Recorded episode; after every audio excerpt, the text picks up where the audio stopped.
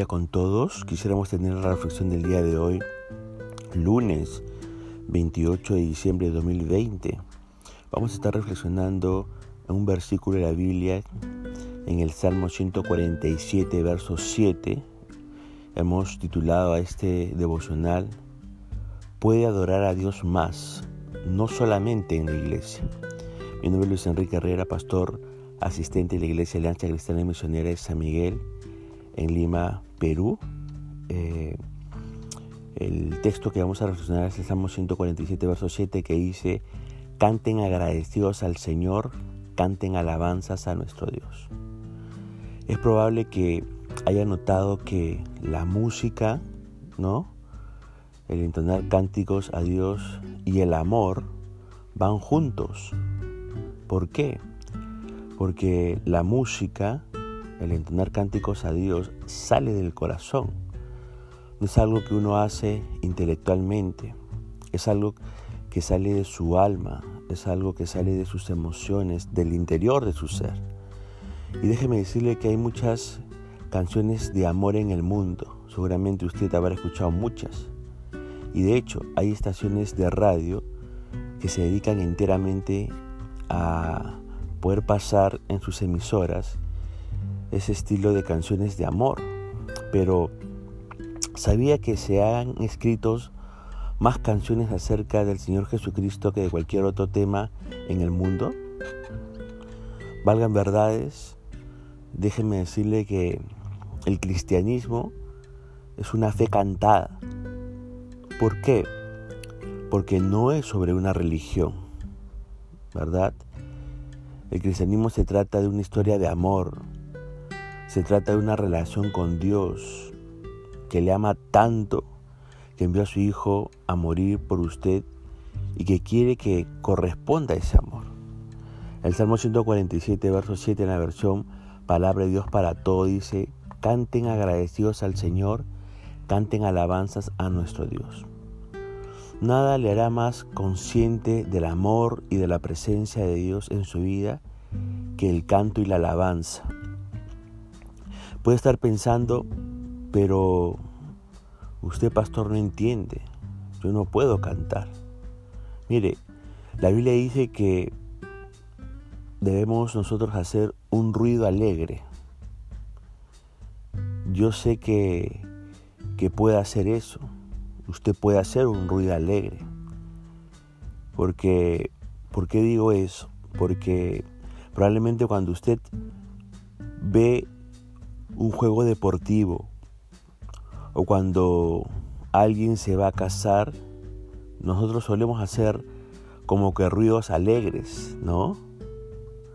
Por eso eh, mi sugerencia es que tan solo tenemos nosotros que, que dejarlos salir con respecto al canto y la alabanza a Dios en nuestra vida.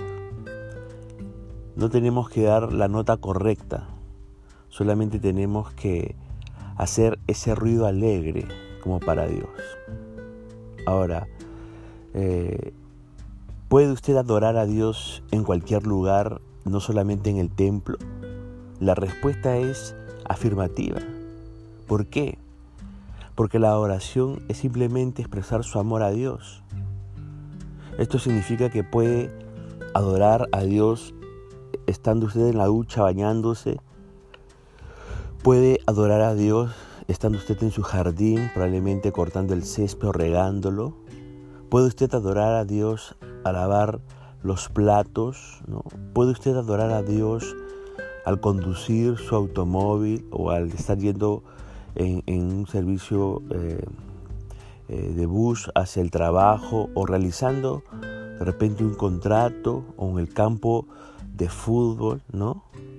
Puede expresar su amor a Dios en cualquier lugar y en todas partes. Y esto significa que usted puede este, expresar un cántico de alabanza a Dios en cualquier lugar donde usted se pueda encontrar. Ahora déjeme decirle que si usted quiere fortalecer su fe, aparte de poder leer las escrituras, porque la fe viene por el oído y por la palabra del Señor, creo también que usted tiene que unirse a los demás creyentes en una oración a Dios. Déjenme decirle que en la Alianza Cristiana Misionera de San Miguel, eh, aquí en Lima, Perú, eh, el cuarto domingo del mes de enero del 2021, el próximo año, es altamente probable, que, altamente probable que se va a estar aperturando nuevamente los cultos presenciales. Y esa es una gran noticia.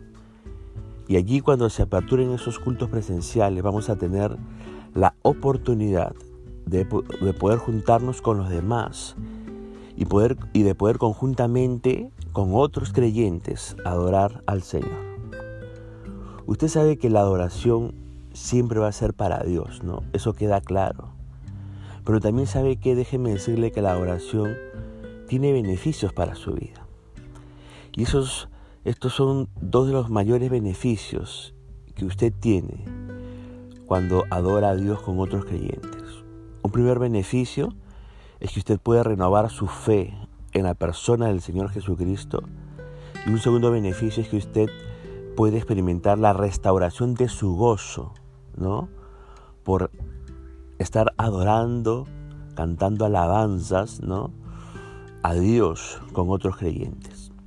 La Biblia dice en Isaías 40:31, los que confían en el Señor renovarán sus fuerzas, volarán como las águilas, correrán y no se fatigarán, caminarán y no se cansarán.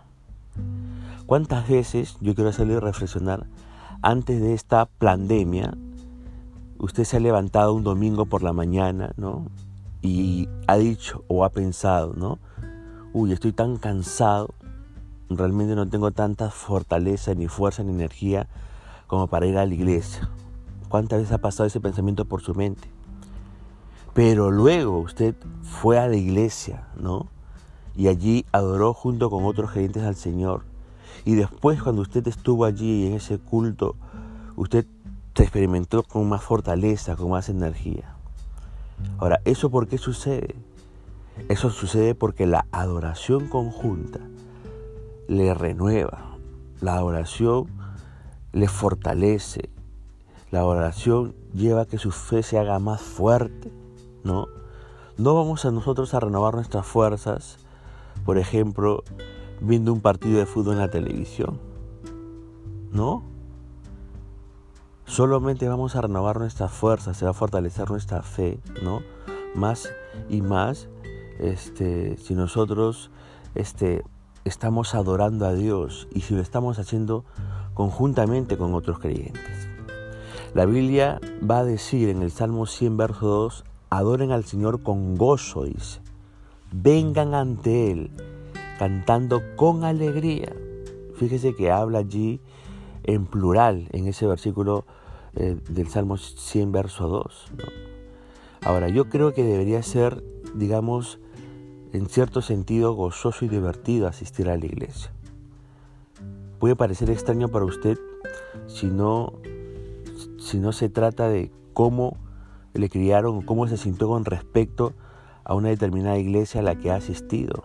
Pero la Biblia dice que usted tiene que adorar al Señor con alegría, no con aburrimiento, no con tristeza, no con enojo o no por un acto simplemente del deber, ¿no? Deberíamos cantar de alegría cuando estamos nosotros participando en un culto, ya sea por las redes sociales o ya sea presencialmente en la iglesia. La iglesia debería tener ese efecto en su propia vida. Recuerde, la adoración debe renovar su fe, debe de restaurar su gozo en el corazón. El Salmo 122.1 dice, me alegré cuando me dijeron, vayamos a la casa del Señor. Mire la actitud, ¿ah? Me alegré cuando me dijeron, vayamos a la casa del Señor. Ya sea que tengamos la oportunidad de participar en un culto, este, un culto presencial en el culto el próximo año, o por las redes sociales, nuestra participación tiene que ser con alegría, al momento de poder adorar al Señor conjuntamente con otros, ya seamos si estamos en casas o ya sea que estemos en el templo. Quiero hacerle tres preguntas para reflexionar. ¿En qué piensa usted cuando canta durante el servicio que se está transmitiendo este, en las redes sociales. ¿Dónde se encuentra su atención en esos momentos cuando se está en medio de, de las redes sociales, del Facebook, se está dando el servicio y el cántico a Dios? Una segunda pregunta que quisiera que usted pueda pensar es, ¿con qué frecuencia canta su agradecimiento y amor a Dios? ¿Lo hace diariamente? ¿Lo hace con regularidad? ¿Solamente lo hace en algunas ocasiones? ¿O rara vez usted canta su agradecimiento y amor a Dios? Y una tercera y última pregunta es, ¿qué hay en su vida, en estos momentos, que usted puede reemplazar por cantar o escuchar música del servicio para que recuerde adorar más a menudo al Señor. ¿Qué puede reemplazar?